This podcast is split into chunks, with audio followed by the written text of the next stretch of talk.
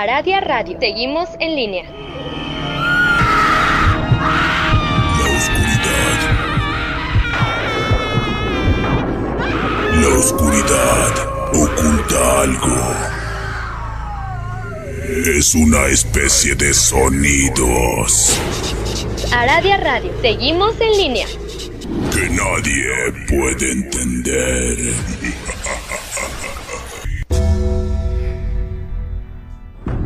La hora del miedo es el momento en que la frontera del mundo de los vivos y de los muertos se difumina. Los fantasmas aparecen del otro lado y vuelven para deambular en la tierra. Así que estás advertido, estaremos abriendo portales prohibidos. No importa la hora que marque tu reloj. Estás escuchando la hora del miedo.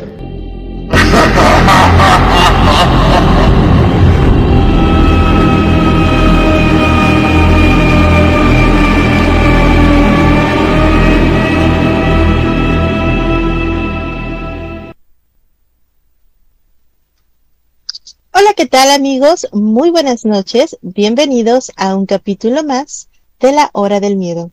En locución me presento. Yo soy Luna Blackstone, transmitiendo completamente en vivo a través de Radio Radio, su radio paranormal, de nuestro canal en YouTube La Hora del Miedo y a través de Frecuencia Alterna de Arizona. El día de hoy es especial porque tenemos un temazo. El maestro Rob nos hablará sobre el sorprendente pueblo de las brujas. ¿Dónde se encuentra y qué secretos esconde este lugar? Así es como presentamos esta noche a nuestro historiador consentido, Rob Gray. Bienvenido, maestro. ¿Cómo se encuentra esta noche? Muy bien, Lunita, muchas gracias y muchas gracias a todos por acompañarnos una vez más en este su programa La Hora del Miedo. Así es, justo como lo dice el maestro Rob. Recuerden que ya nos pueden encontrar en redes sociales, en nuestros perfiles personales de Facebook, como Robert Gray o como Luna Blackstone, en YouTube como La Hora del Miedo y en el portal del Fénix, un grupo de magia y esoterismo que tenemos en Facebook.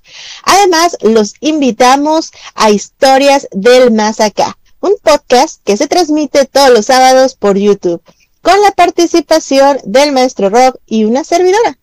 Les recordamos que este programa está patrocinado por la maestra K y está bajo la producción de Mauricio Mendoza.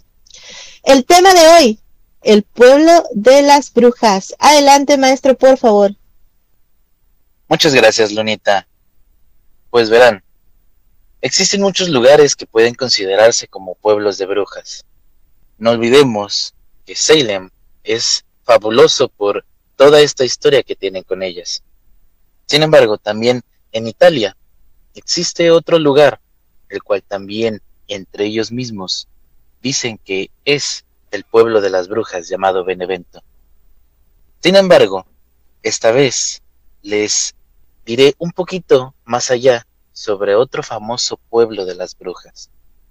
Para saber un poquito de, él, tenemos que viajar en la historia iremos a octubre de 1511 y nos asentaremos en un monasterio llamado el Monasterio de Veruela. Este monasterio se encuentra en una zona muy peculiar de España, los límites entre el reino de la Navarra y el reino de Castilla, justo al pie de la cordillera de Moncayo. Ustedes podrían observar que hay mucho movimiento en este monasterio, un monasterio cistercense desde hace mucho tiempo, alrededor de dos días, estaba preparando una celebración solemne, una celebración bastante extraña. Dos días atrás había llegado un emisario proveniente de Roma. Traía consigo un sobre con un sello lacrado con el escudo papal, el del Papa Julio II. En este mona- monasterio, el abad ha tenido que ir cuidadosamente para un sitio seguro donde poder abrir esa carta. La carta era la única carta que estaban esperando mucho aquellos monjes cistercenses. Al abrir la misma carta del Papa, no era otra cosa más que una tabulación de autorización. El Papa estaba otorgando el permiso para que el abad del monasterio de Veruela, junto con los frailes cistercenses, realicen un rito único en su clase. Y este sería un rito llamado la maldición católica. Y si verán, a diferencia de otras religiones, la Iglesia Católica tiene un último recurso, la última barrera para la defensa con la fe, la última barrera para luchar contra el enemigo. Y esta es una maldición. Este es un ritual muy único. De hecho, no hay muchos datos históricos acerca de él y tampoco hay muchos antecedentes, salvo este que está sancionado por el Papa, por la Iglesia Católica en Roma. El Papa mandó la autorización para que se hiciera y los frailes del convento estaban en movimiento, van y vienen mientras hacen preparativos afuera en el patio. Ellos están fabricando una cruz de madera bastante grande. Otros de estos frailes están en la iglesia preparando una serie de textos, unos textos muy antiguos. Algunos de ellos están en latín, otros están en una lengua que ni ellos mismos conocen, solamente uno de ellos la habla, y este es el arameo. Los preparativos continúan durante estos dos días. Muchos de los monjes cistercenses están en ayuno y en oración. Esta es una especie de penitencia especial, y hay mucho silencio y hermetismo. Hay mucho y profundo nerviosismo por lo que se va a hacer. Aquella tarde, los monjes están preparándose aún más para la actividad, todavía más febril.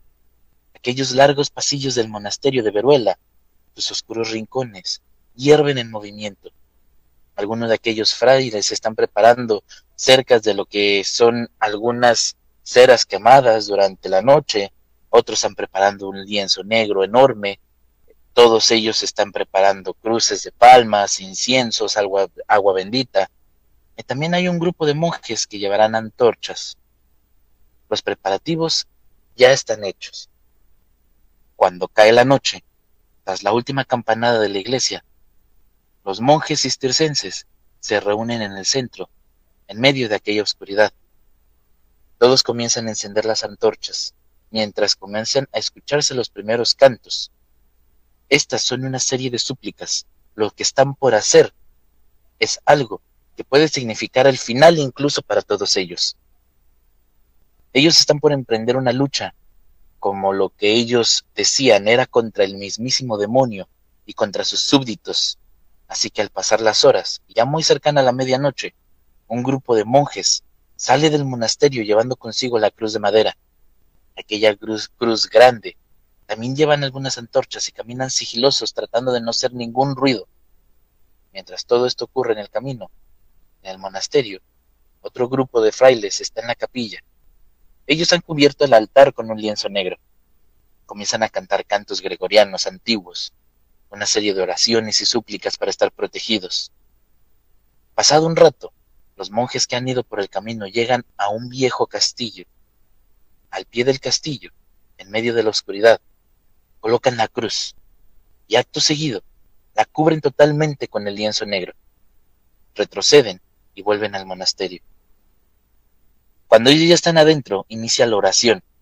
Los cánticos cesan y el abad comienza a recitar el Salmo 108.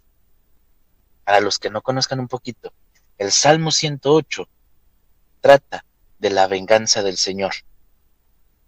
Conforme avanza cada vez que se lea aquel versículo, suena la campana del monasterio y una vez más se escuchan los coros.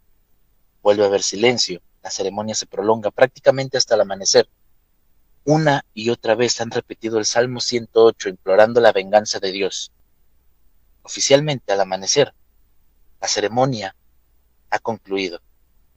Los frailes han lanzado una maldición contra el pueblo. Este acaban de, de, ser malditos por aquellos frailes. Los habitantes del pueblo, por toda la eternidad, han sido malditos y por el rito que acaban de hacer, todo el pueblo había sido excomulgado. Este es un rito único, así como el pueblo judío tiene la maldición judía, el de la plusa de Nura, que es básicamente pedirle a Dios que acabe con otro. Este es un caso donde los frailes acaban de maldecir a todo un pueblo. Y este rito es bastante complejo, es largo, no solamente se trata de recitar el Salmo 108 muchas veces, sino pedir específicamente el castigo divino. Pero no es un castigo en el más allá, es un castigo aquí, en el ahora. Se le pide a Dios que acabe con estas personas, que los acabe y termine con sus cosechas, que termine con su comida, con su vida, con su agua, con su leña, con los bosques, básicamente con todo.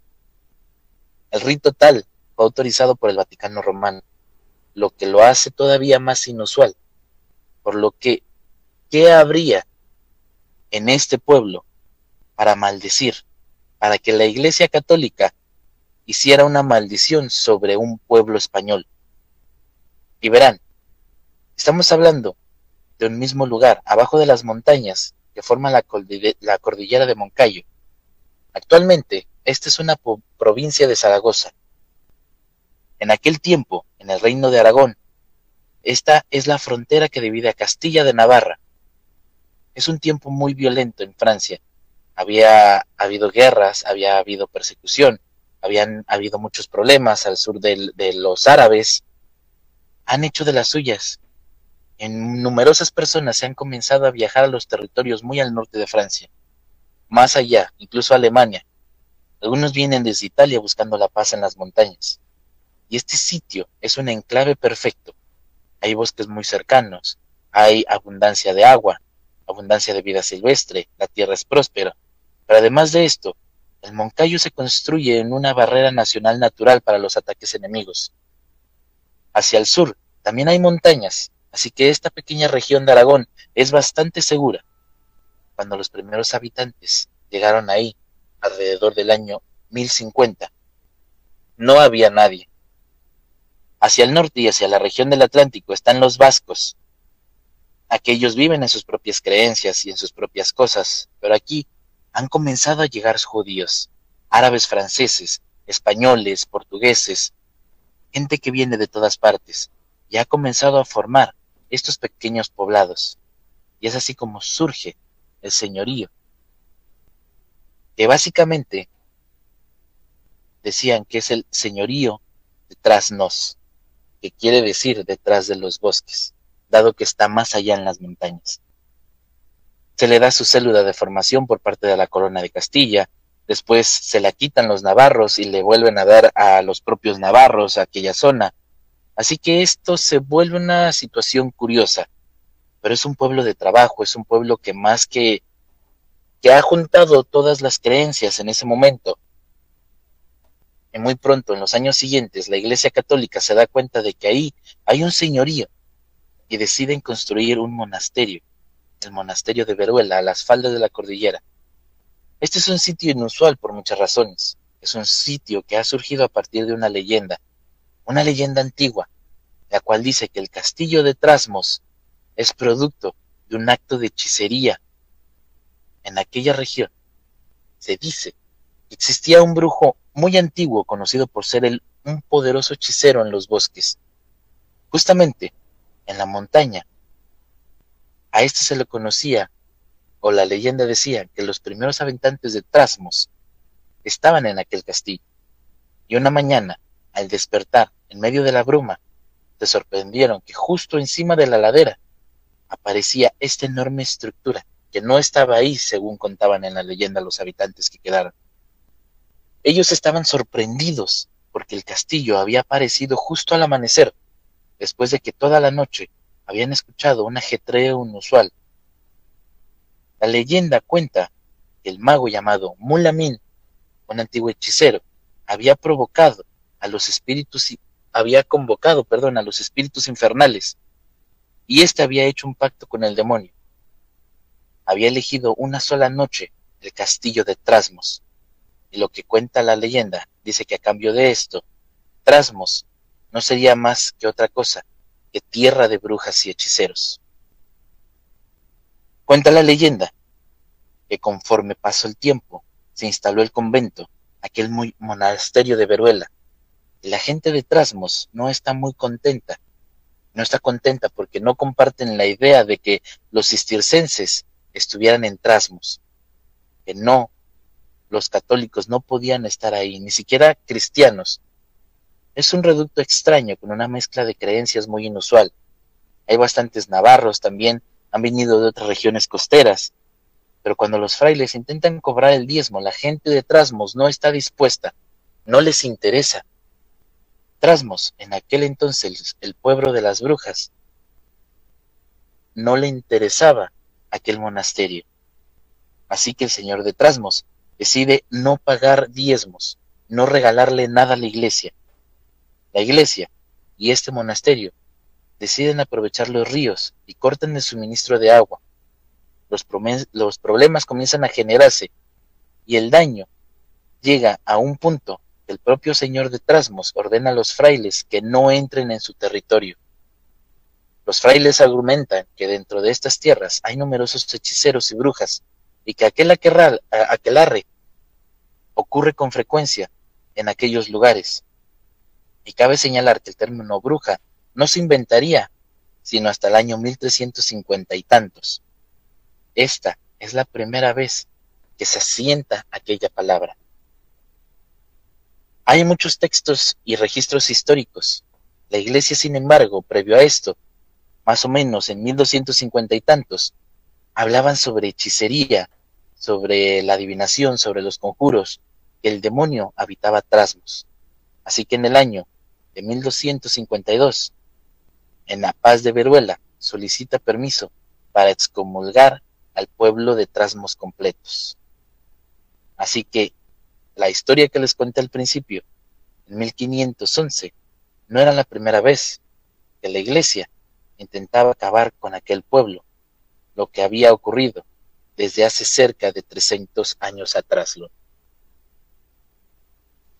Qué bonito lugar tan lleno de historia. A mí me encantan este tipo de pueblos. Muchas veces nos encontramos que las historias no son tan bonitas como parecen, que están llenos de muerte, de sacrificios. Pero tengo entendido, eh, maestro Rob, que este pueblo eh, está muy apartado de la civilización y que incluso la iglesia lo, lo excomulgó. Precisamente es lo que hicieron en 1511. La excomulsión de todo el pueblo, no solamente es una persona, de básicamente todo el pueblo, porque el pueblo, este lugar, siempre va a ser habitado por hechiceros, por brujas, por magos, porque el, eh, gobernante de Trasmos decidió que solamente ellos podían entrarlo. Entonces este pueblo ya no está abierto al público, o sea, no es un lugar turístico en el cual puedas llegar y visitar. Actualmente sí es un lugar turístico porque incluso el castillo de Trasmos ya está básicamente en ruinas, está derrumbado.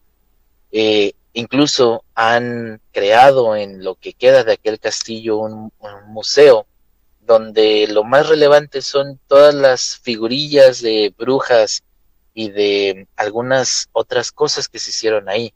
Casualmente, eh, a lo mejor no todo el mundo conocemos quién es Becker, ¿verdad? Pero Becker era un poeta español y uno de sus poemas fue exactamente edificado en aquel castillo de Trasmos, ¿no?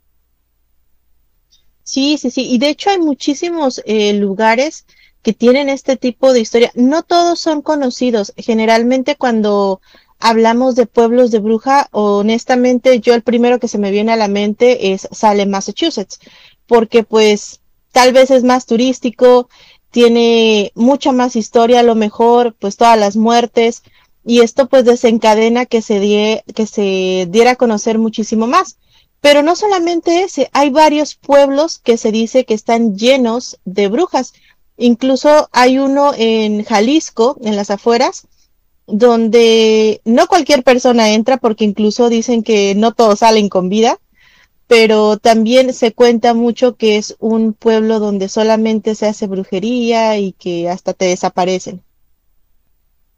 Sí, existen muchos pueblos, muchos lugares donde se dice que pues básicamente es un, lugar de, de, magias, de solamente existen hechiceros, solamente existen brujas, y a veces es correcto, a veces solamente es la fama, eh, muchas veces, inclusive en México se escuchan en muchos lugares que hay zonas que solamente son especiales en esto, un ejemplo, ya lo dijiste, esa parte de Jalisco, pero podemos decir sobre Catemaco, que se encuentra en Veracruz, o incluso en la Ciudad de México, lo que le llaman el mercado de Corona, todo mundo que sabe quién está adentro del mercado es porque está buscando eh, cosas para magia y hechicería. Sí, sí, sí, también eh, recuerdo que allá en Guadalajara hay un mercado enorme en donde justamente hay, bueno, se vende de todo ahí, pero hay una sección en donde puedes encontrar hierbas, jabones, productos esotéricos, en donde es gracioso, ¿no? Pero están acomodadas por secciones y solamente eh, llega gente ahí que tiene una energía bastante, bastante fuerte. Y hablando de la energía, Rob, este tipo de pueblos, desde que a veces hasta pronuncias el nombre, ya se siente una vibración bien distinta a lo que estamos acostumbrados. No es lo mismo, por ejemplo, eh, tipo tú mencionas París y sientes, oh, el romanticismo, el amor, y mencionas Salem y honestamente cambia la energía tan solo con la palabra. Sí, sobre todo por lo que representan. Hay mucha gente que cree que el simple hecho de que estés hablando de una ciudad o un pueblo de brujas es todo malo, todo está mal y no está bien. Y tenemos que quitarnos un poquito el hecho de que creemos todo lo que nos dicen, sobre todo en aquellos lugares, ¿no? Que el que va a Catemaco va a pedir por algo malo, o va a pedir nada más amarres, o tenemos que quitarnos a veces esas vendas de las leyendas que hay, porque no todo en la magia son cosas malas. Así es, hay muchísimos lugares, eh, de hecho acá, bueno, no está justamente en la región en donde vivo, pero no queda tan lejos el Monte Shasta, lo estábamos comentando me parece que en el programa anterior, hay una parte incluso donde se dice que el agua de ahí hay un lago especial que es hasta medicinal, que te puede llegar a curar y que tiene propiedades y que es mágica y demás. Entonces, hay que siempre investigar porque honestamente a veces creemos brujería, ah, las cosas malas, las cosas eh, del diablo, las, pero pues no, no todo es así.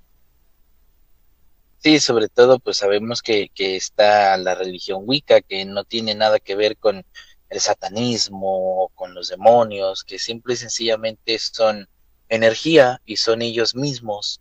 Y muchas veces también tendemos a confundir la palabra satánico o satanismo con solamente eh, Satán o solamente sus demonios, porque estamos englobando precisamente aquellas creencias que nos están inculcando sobre solamente religión Así es. Desgraciadamente, creo que como tú lo mencionas, estamos acostumbrados o venimos ya de un sistema en el cual, em, pues incluso desde muy pequeñitos, ¿no? Se nos bautiza, se nos enseña esto, se nos enseña aquello y a veces ni siquiera es con información.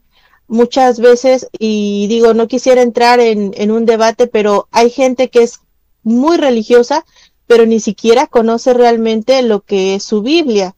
Entonces, es muy fácil de repente eh, mencionar brujas y decir es lo peor del mundo, los malos, eh, son demonios, son estos, son aquellos. Claro que hay muchas historias, hay muchas leyendas, pero hay que informarse siempre. Y fíjate que otra de las cosas que yo me he dado cuenta, Rob, es que este tipo de pueblos, los más fuertes, los más poderosos, por así decirlo, energéticamente, desgraciadamente están manchados con sangre han ocurrido bastantes muertes, muchas desgracias en estos lugares, Rob. Sí, sobre todo eh, sabemos que la historia también está marcada por cosas trágicas que se hacen en nombre de Dios, cuando pues no creo que puedas hacer algo en nombre de alguien que ni siquiera tú mismo sabes cómo seguirlo, ya que muchas veces podemos diferir en muchas cosas sobre cristianos, sobre católicos y también sobre judíos, cuando muchos se les olvida que de ahí es donde nace aquellas religiones. Así es, justamente como tú lo mencionas, Rob. El tema está muy bueno, ya llevamos la primer parte de este programa y siento que se nos va a pasar rapidísimo. Vamos a ir un pequeño corte, Pero regresando, vamos a descubrir muchos más secretos de este pueblo de las brujas. Así que no se mueva de su asiento, ya regresamos a este su programa, La Hora del Miedo.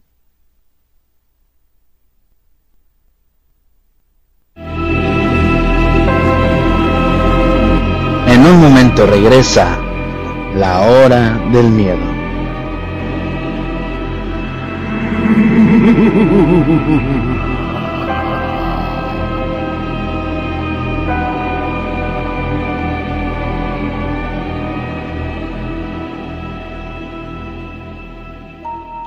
¿Quieres aprender sobre el mundo de la magia de una manera fácil y sencilla?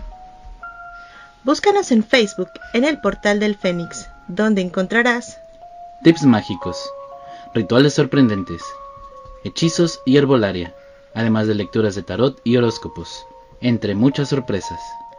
Así que ya lo sabes, si buscas algo diferente, intégrate ya a Facebook al portal del Fénix. Las sentencias del Tribunal Electoral han obligado a los partidos políticos a incluir en sus candidaturas a representantes de las comunidades indígenas, LGBTIQ y afromexicana. También a que los mexicanos migrantes residentes en el extranjero y las personas con discapacidad tengan representación política en la Cámara de Diputados. Un tribunal de derechos a favor de los grupos históricamente discriminados. Tribunal Electoral del Poder Judicial de la Federación. Cumplimos 25 años cumpliendo. El tiempo no es igual para todas y todos. En esta casa vive mi familia. Aquí crecen y se desarrollan mientras yo trabajo. En México, las mujeres dedican en promedio 40 horas semanales al trabajo de cuidados no pagado. Los hombres solo 15. Aquí soy enfermera, maestra, trabajadora del hogar, chef. Reconozcamos, reduzcamos y redistribuyamos de manera igualitaria este trabajo. Si todos y todas cuidamos, así sí, las mujeres estamos al centro de la transformación. Gobierno de México. Ya regresa la hora del miedo.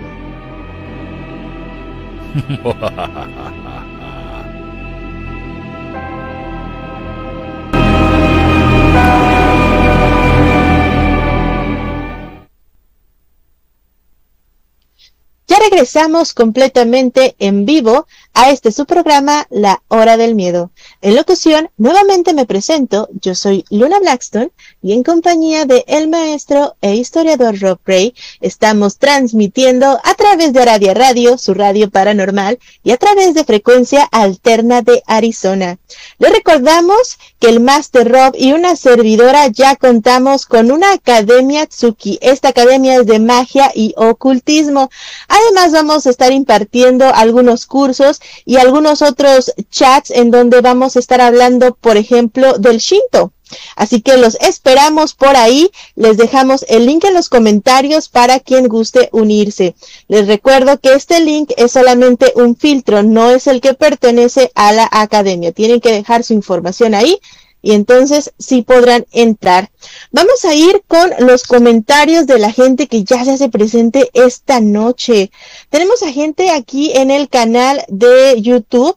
Tenemos a Juan Fernando Agudelo Gómez, nos dice, Buenas noches, maestro Rob y maestra Luna. Azulema Murillo también está ya con nosotros y nos dice igualmente buenas noches, maestro Luna y maestro Rob. Y tenemos a Miel, Miel ya está con nosotros. Buenas noches, maestros. Qué padre tema, muchas gracias. Ismael Lucas Padilla nos dice saludos cordiales desde Toluca y su lema dice también que le encantan las historias de las brujas de Salem. Fíjate que a mí también creo que es uno de los temas que más me gusta, es uno de los lugares que así me fascina, las eh, Salem, Massachusetts.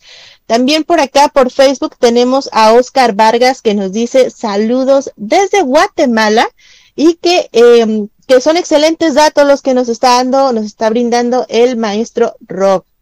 Así que, maestro Rob, adelante con el desenlace de la historia. Muchas gracias, Lunita.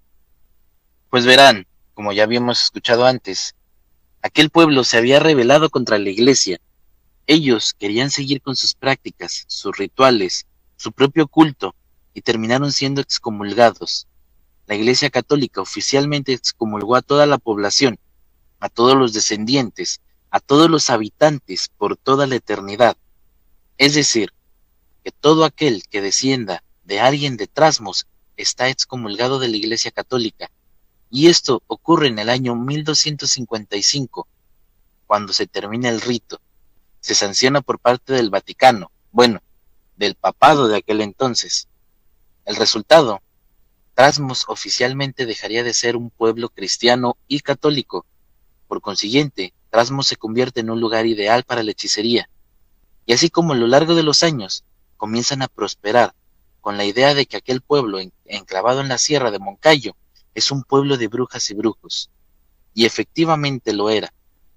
Trasmos es conocido por ser un lugar en el que se habla sobre rituales todo el tiempo.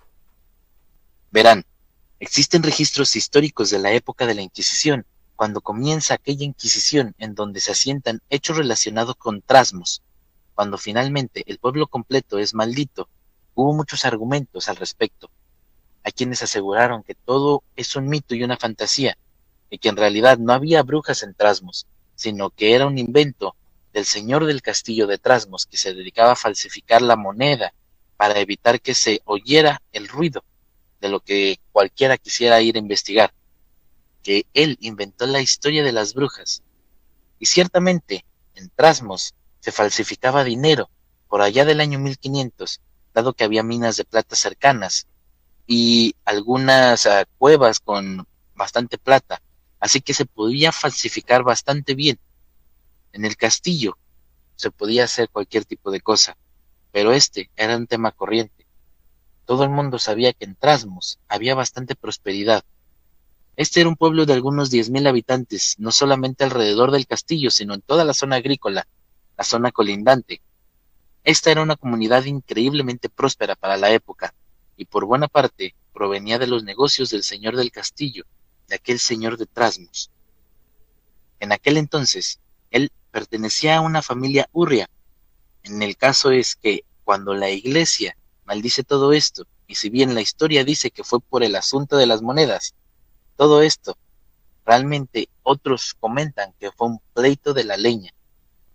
La realidad es que detrás de ello, la iglesia estaba aterrada con la existencia de aquellos ritos, aquella hechicería, aquella región de Trasmos, y a partir de la excomulsión eh, general del pueblo, en este territorio perfecto para quienes no querían participar en la iglesia, aquel señor de Trasmos había ganado más pleitos a la iglesia e incluso a la corona española que tenía ciertas dudas y honor con el señorío, protegido por un señor feudal.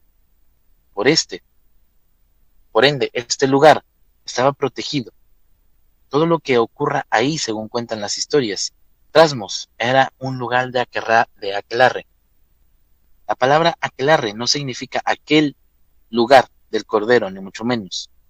Aquelarre significa aquella tierra en forma de referirse a los lugares apartados. Aquella tierra en el campo estaban en lugares apartados, despoblados.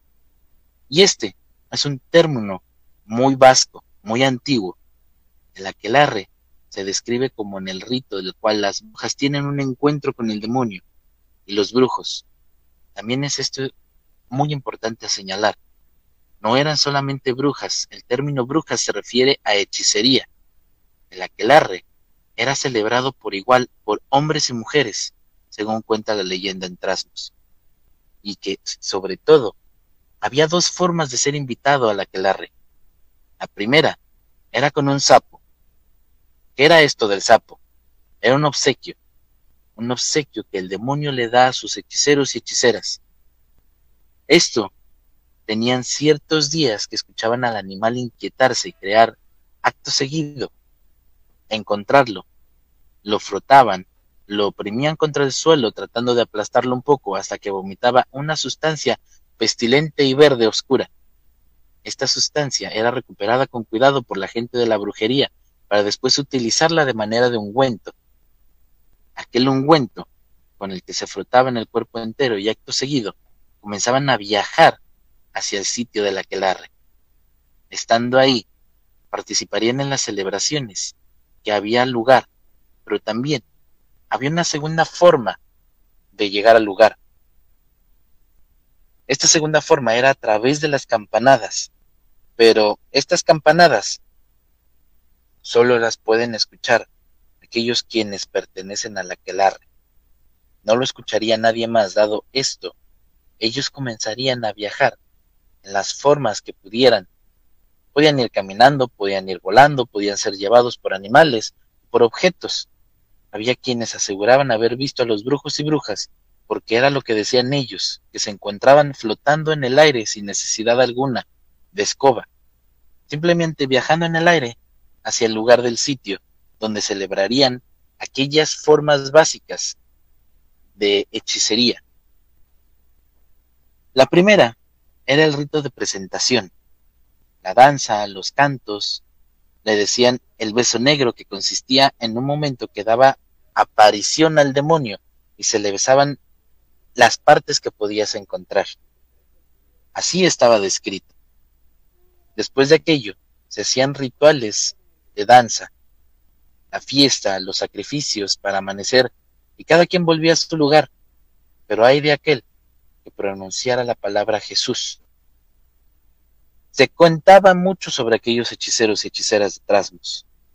Aquel que decía la palabra Jesús en medio de aquel aquelarre, sí, sobre todo en medio del aquelarre completo, desaparecía, así fuera por un error, así fuera porque nada más se le ocurrió, de que solamente dijo, se cayó y dijo Jesús, y con eso bastaba. Al día siguiente, el rito, esta gente sufría las consecuencias. El rito del sábado, después de la campanada de las ánimas, el último golpe de la campana que escuchabas en el monasterio de Veruela, acto seguido, comenzaba el viaje. Esto lo hacían los hechiceros. Primero, podían matar lastimar, espantar, ahuyentar a aquellos que no quisieran que estuvieran en la religión del señorío. Ellos también servían al señor de Trasmos, al quien podían proveer con bienes e encubrir sus fechorías, ocultar las cosas, engañaban, robaban, mataban, asaltaban aquellos caminantes durante los ritos, quienes viajaban por las solitarias eh, carreteras y aquellos caminos Sabían que el sábado era un mal día porque lo hacían los hechiceros. Pero bueno, evidentemente porque necesitaban comida, necesitaban bienes y todo aquello. Pero también para robar pequeños. Te cuenta que los habitantes de Trasmo se robaban a los niños para los sacrificios. Muchas se han dicho sobre aquellas leyendas. Nadie puede asegurar esto. Muchos dicen tiempo después que cuando ocurre la maldición, ocurre un fenómeno curioso. Te recordamos, la maldición de Trasmo se da en 1511. Casi de inmediato, muy poco tiempo después, el pueblo comienza a sufrir diferentes problemas. La gente que habita Trasmos comienza a sentir pánico del lugar, comienzan a irse. Muchos incluso dejan la brujería. Esta, ya que se había adueñado de aquel señorío, resultaba imposible para una persona normal vivir ahí. Así que se marchaban, aseguraban que habían brujas y brujos que rondaban sus casas, que enfermaban al ganado, que echaban a perder las, cosechas, que incluso provocaban grandes tormentas, que se perdía la gente. Cuando llegaba el sábado, las personas que no pertenecían a la quelarre, las personas que no hacían brujería, que no estaban dentro de la hechicería, se ocultaban dentro de sus casas, protegiendo ventanas y puertas como fuera para evitar ser objeto de aquella brujería. Pero quienes viajaban, quienes llegaban, quienes no conocían esto, eran objeto de muchas tragedias. Cuando se da la maldición por parte de la iglesia, también comienzan a ocurrir otros fenómenos. Comienza la pobreza de los señores de Castilla, estos dejan de apoyar al señorío de Trasmos, y unos ocho años después de la maldición, el castillo completo de Trasmos arde hasta quedar sin paredones. Nunca sería recuperado. No se puede restaurar. Y poco a poco las personas se fueron yendo. Durante los siglos siguientes, Trasmos se convirtió en un pueblo prácticamente vacío. Hoy en día, la población que en 1500 tenía unos 10.000 habitantes, escasamente cuenta con 80 personas, las cuales son permanentes, y hay otras más, el 20% del resto, que solamente van de visita de vez en cuando a Trasmos. Se cumplió la maldición quedando vacío. La maldición afectó a la gente y se fue yendo. Años después, se sabrían más cosas intrigantes de, sobre aquel sitio. La hechicería en Trasmos, la maldición, empezó a hacer que Trasmos decayera y la hechicería comenzó a decaer fuertemente. Decía que muchos hechiceros habían perdido el toque, que los aquelarres dejaron de ocurrir ya que no podían hacerse lo que se hacía antes, que todo, la maldición y la excomunión completa del pueblo había favorecido el crecimiento de la hechicería. Sin embargo, el Salmo 108 había provocado que éste se decayera, que tuvieran que irse.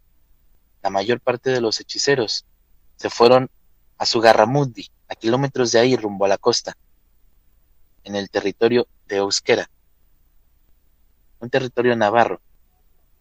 En 1611 se convertiría en la sede de uno de los juicios por hechicería más importantes que ha tenido toda España.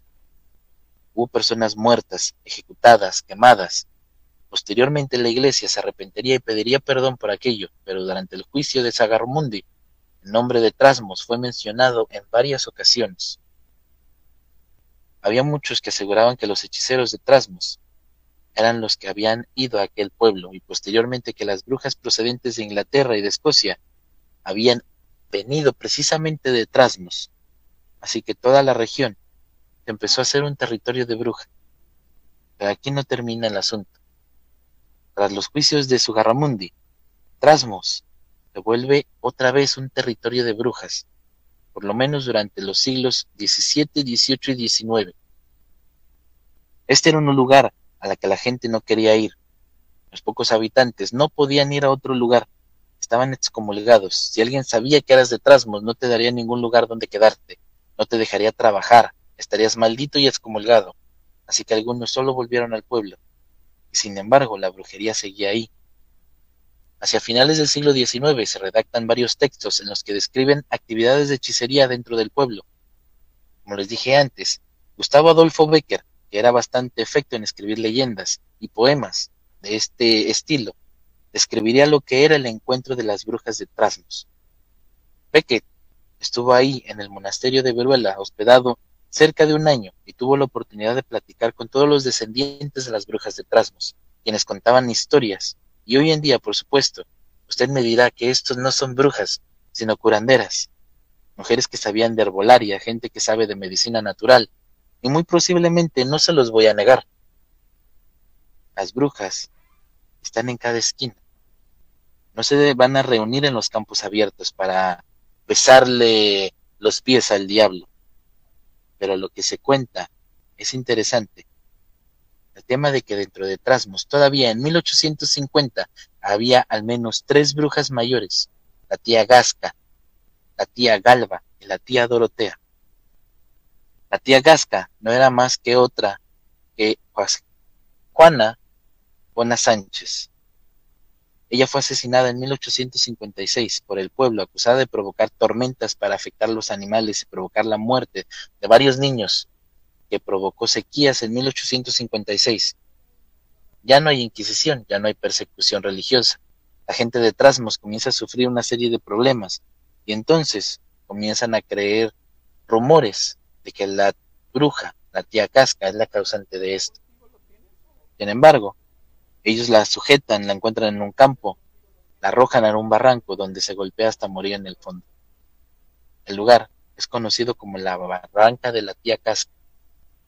Cuenta la leyenda que la bruja era tan indeseable que ni el propio demonio se la quiso llevar. Por supuesto, el cielo tampoco la quiso.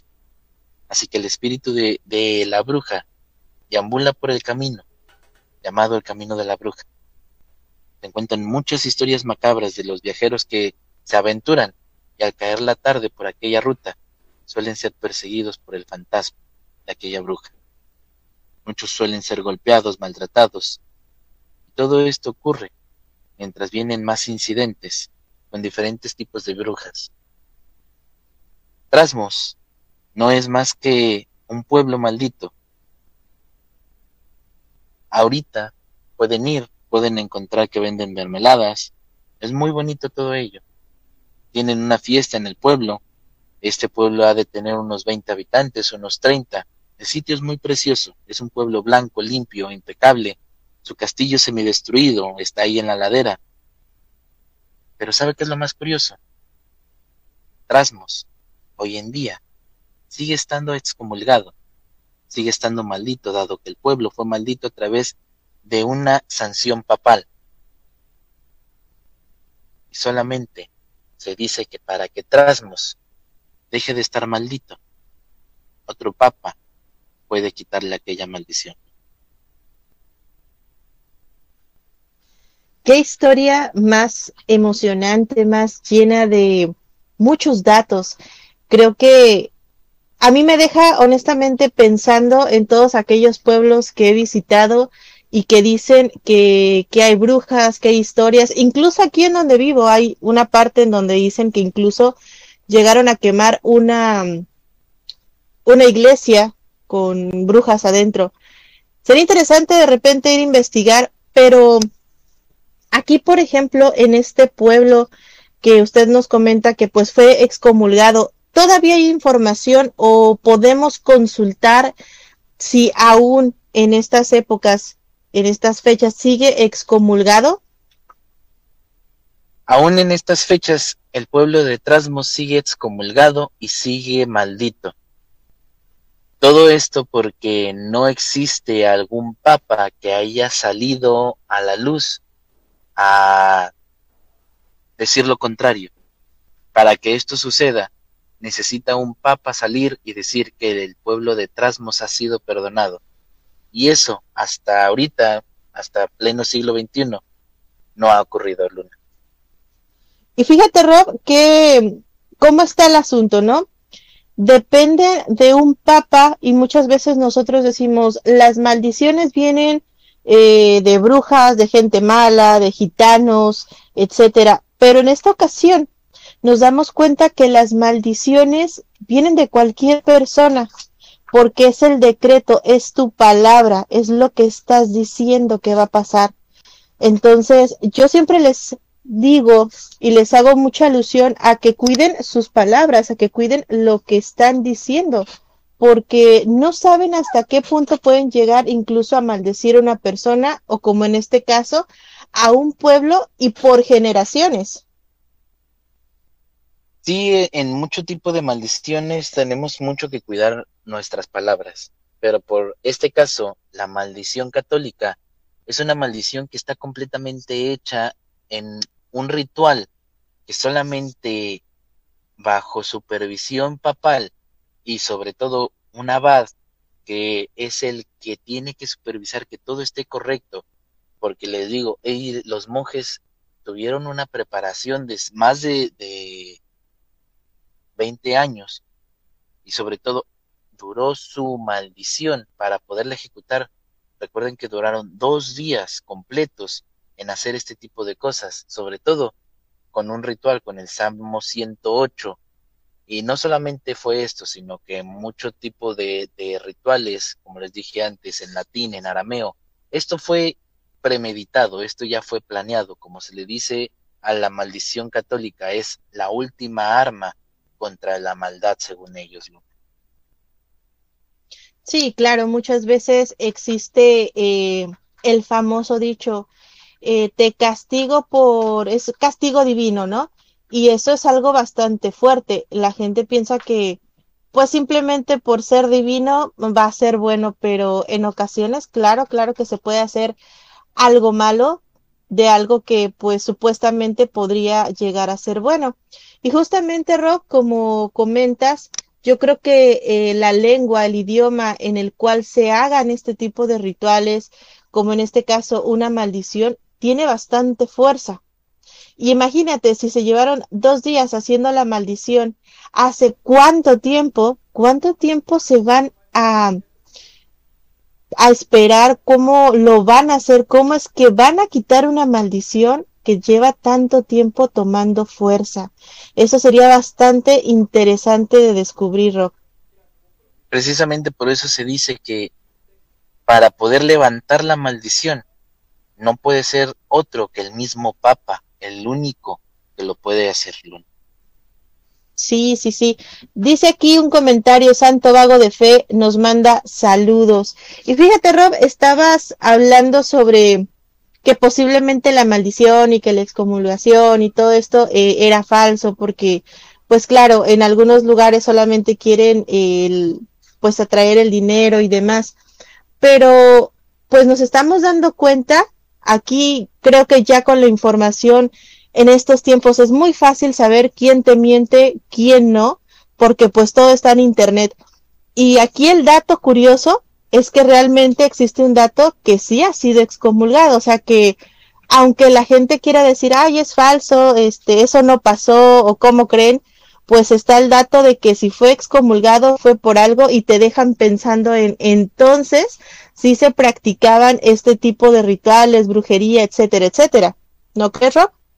Tiene mucho que ver primordialmente porque, pues sí, ¿no? Ellos se supone que también cuentan leyendas fuera de la magia que se dedicaban a falsificar monedas. Estamos hablando de una falsificación de hace muchos años, de los años de 1200, 1300.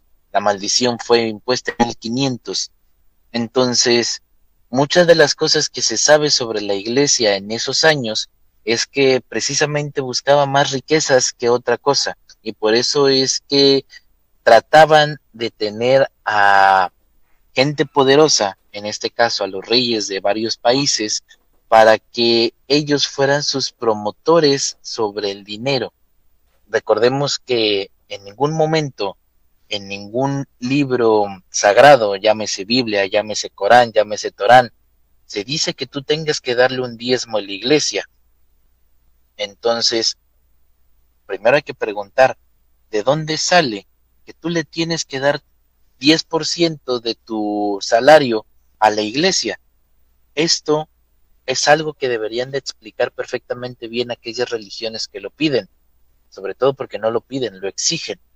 Y cuando llegaron a Trasmos, el eh, rey del castillo de Trasmos les dijo, no, aquí no, aquí no van a pedir dinero, porque ese dinero es de aquella gente que se está matando trabajando haciendo lo que quieran hacer, así sea brujería, para podérselo ganar, cosa que no le gustó a la iglesia y por eso siempre Trasmos fue el pueblo de las brujas, porque ¿qué más podías inventarle a ellos? Claro que sí, claro. Hay un, pues una de las causas por las cuales pasaron este tipo de cosas. Y fíjate que yo creo que nos va a faltar tiempo para hablar de todos los aspectos en este programa, pero mencionabas algo bien curioso y era la invitación a este tipo de aquelarres. Y es que hoy en día se siguen practicando ese tipo de invitaciones. Si no es que son igual, porque pues ahora ya sabes, cuidan más los animalitos, etcétera, pero eh, sí las invitaciones llegan a ser bastante ocultas en un método bastante peculiar. Y esto que nos contabas acerca del sapo, a mí me encantó. Bueno, o sea, no lo haría, no es que vaya a, apachurrar sapos, pero qué forma, ¿no? ¿Qué, ¿Qué forma encontraron para poder invitar a las brujas a la que larre? Sí, sobre todo sabemos que en ese entonces, sobre eh, Inquisición, sobre que ya se habían ido los musulmanes, estaba todavía la guerra de los cruzados entre cristianos y musulmanes. Eh, sabemos que de una u otra manera, en medio de esa guerra, las brujas no tenían cabida, ya sea del lado de los cristianos está mal visto, como del lado de los musulmanes está mal visto. Tenías que mantener todo en perfecto secreto, y por eso es que también tenían que inventar pues diferentes tipos de invitaciones para poder entrar y que no pudiera entrar cualquiera, porque imagínate donde se te filtrara un musulmán, un templario, un cristiano, ¿qué podría pasarle a tu Sí, claro, claro, tiene que ser muy cuidado. Y te, como te digo, hoy en día incluso eh, hay aquelarres bastante poderosos a los cuales pues las invitaciones son más o menos de este tipo y te llegan secretamente, pero qué interesante, honestamente, a mí, a mí es que me encanta. Dice Miel López, maestra, una segunda parte de este tema, por favor. Sí, fíjate que deberíamos de hacer una segunda parte de todos los aspectos de la bruja, porque nos va a faltar mencionar varias cosas, sobre todo el espíritu de esta persona que, pues no sé si a lo mejor se quedó ahí atrapado, Rob. Precisamente dicen que no, no se encuentra atrapado. Eh, esta bruja fue considerada mala en todos los aspectos. No puede entrar al cielo precisamente porque es bruja.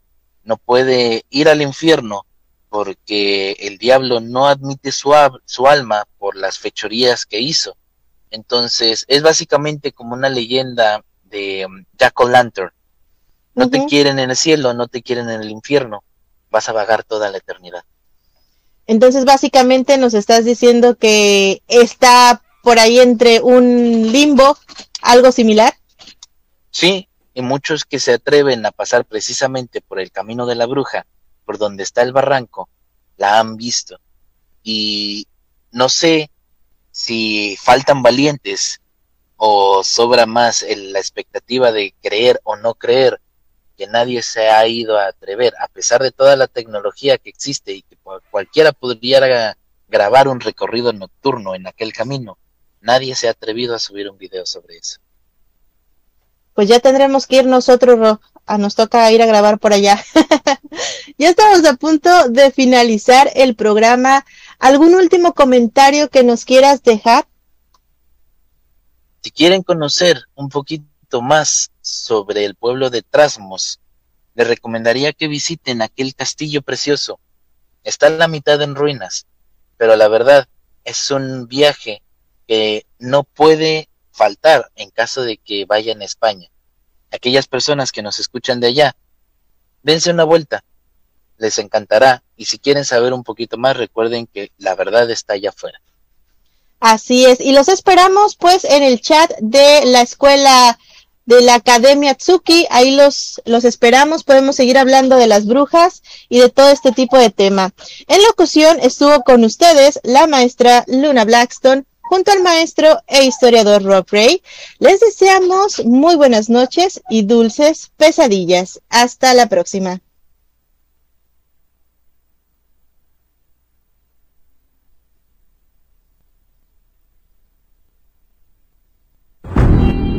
Este fue tu programa, La Hora del Miedo. Los esperamos en la siguiente emisión.